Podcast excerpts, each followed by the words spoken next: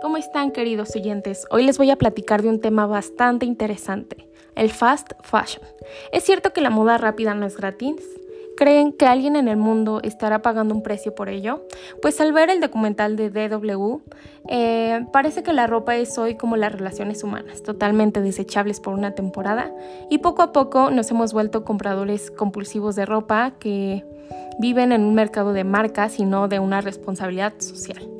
Como si ir de shopping solucionara la identidad y no nuestras acciones con el ambiente pues por ello es nuestro deber identificarnos como parte de este problema y por ello estoy en contra de esto, puesto que contribuye a la contaminación del agua y libera productos tóxicos al campo y a la verdura que comemos.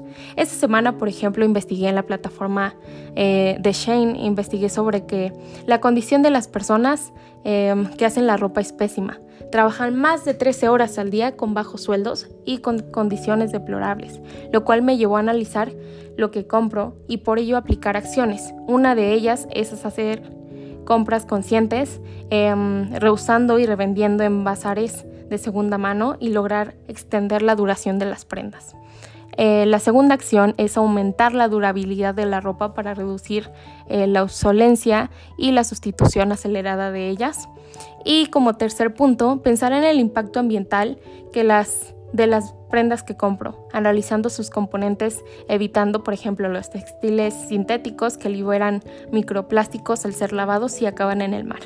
Pues al final del día, de alguna manera u otra, alguien siempre paga el precio de lo que está barato.